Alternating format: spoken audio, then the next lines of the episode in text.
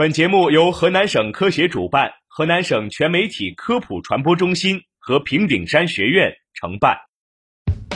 生活多姿多彩，科学无处不在，在生活中感受科学的魅力，用科学创造更好的生活。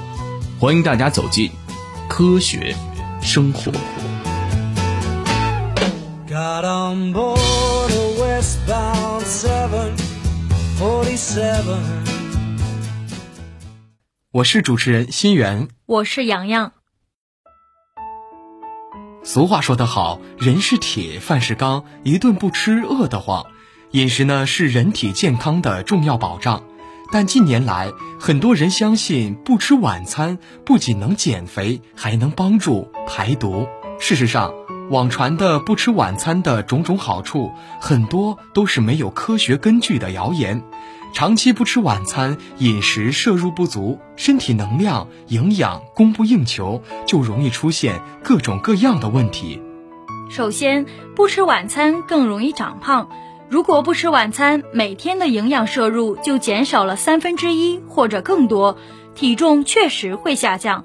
但持续一段时间后，不仅肌肉会流失，身体的基础代谢水平也会下降。相当于同样的进食量，身体消耗的更慢了，体重很难下降。一旦恢复正常饮食，反而更容易变胖。所以，对于减肥和控制体重的人来说，健康减肥的关键在于控制和减少一天摄入的总热量，但要保证必要营养素的生理需要量。其次，不吃晚餐与排毒没有关系。相反，如果长期不吃晚餐，可能造成营养摄入不足，反而降低新陈代谢。不吃晚餐会有三大危害找上门来。首先呢是影响睡眠，不吃晚餐，晚上睡觉时容易产生饥饿感，使得大脑一直处于兴奋状态，导致入睡困难，甚至还可能中途被饿醒，严重影响睡眠质量以及第二天的精神状态。其次就是导致免疫力下降。不吃晚餐很容易因为摄入不足而出现营养短缺，导致免疫力下降。比如，当人体缺少蛋白质时，就无法合成足够的免疫球蛋白，导致机体消灭病菌的能力下降，从而更容易出现各种疾病，且会增加治疗难度。最后就是导致胃部疾病。当身体出现饥饿感时，胃就会分泌出胃酸。如果不吃晚餐，就会使得胃酸没有食物去消化，反而损伤胃黏膜，长此以往更容易引起肠胃不适，出现胃炎、胃溃疡等肠胃疾病，甚至可能会导致胃癌。不少人认为晚餐要少吃，而主食含有大量碳水化合物，多吃会发胖，于是不吃主食，但这样反而可能缩短寿命。碳水化合物被肠道吸收后会变成葡萄糖，葡萄糖是人体能量的主要来源，能占到总能量的百分之六十。如果缺乏碳水化合物，不仅会营养不良，还可能削弱各器官功能。权威医学杂志《柳叶刀公共卫生杂志》曾发布一篇对四十三万人长达二十五年的随访研究的文章。结果显示，碳水化合物摄入量占能量总摄入量的百分之五十左右，人的死亡率最低，但低于百分之四十或高于百分之七十时，都会增加死亡风险。但是晚餐吃太饱，容易加重肠胃负担，增加肠胃疾病风险。加上夜间运动量少，导致人体消化吸收不完全，代谢产生能量过度，也会增加肥胖、糖尿病。脂肪肝等疾病的风险。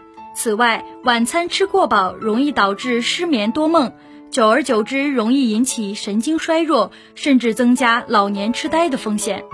很多年轻女性认为晚餐只吃水果不吃饭就可以达到减肥的目的，实际上是水果总热量并不低，但蛋白质却不足。身体所需的蛋白质只有平均分配在三餐中，才更利于吸收和利用。晚餐蛋白质不足时，身体会分解组织中的蛋白质，对健康十分不利。根据中国营养膳食指南，一天三餐摄入量比例最好是三四三，原则即早餐占三成，午餐占四成，晚餐占三成。而健康的晚餐应当牢记“二有二无”原则。首先呢，就是有荤有素。由于夜间人体对脂肪的消耗能力下降，所以应少食油脂。荤菜和素菜的比例为一比二或者一比三都可以。特别是绿叶青菜，可补充大量的膳食纤维，帮助减少对胆固醇的吸收。其次呢，晚餐过饱或只吃粗粮会增加肠胃负担，适当食用粗粮、杂粮有助于补充各种维生素、矿物质。抗性淀粉和膳食纤维可促进肠道蠕动，维护肠道菌群平衡，但粗粮食用过多不利于消化，可与细粮按一比一或一比二搭配使用。最后，无高酒精、碳水化合物的饮料，不少人认为喝酒有助于睡眠，但实际上是酒精麻痹了神经中枢，强行让人反应迟钝、昏沉易睡罢了。入睡后，酒精仍然会对肠胃、肝肾和呼吸系统都带来有害刺激，反而得不偿失。而晚饭时若饮用高碳水化合物的饮料，可能让大量的葡萄糖在体内积留，被肝脏转化为脂肪储存起来，更容易引发肥胖。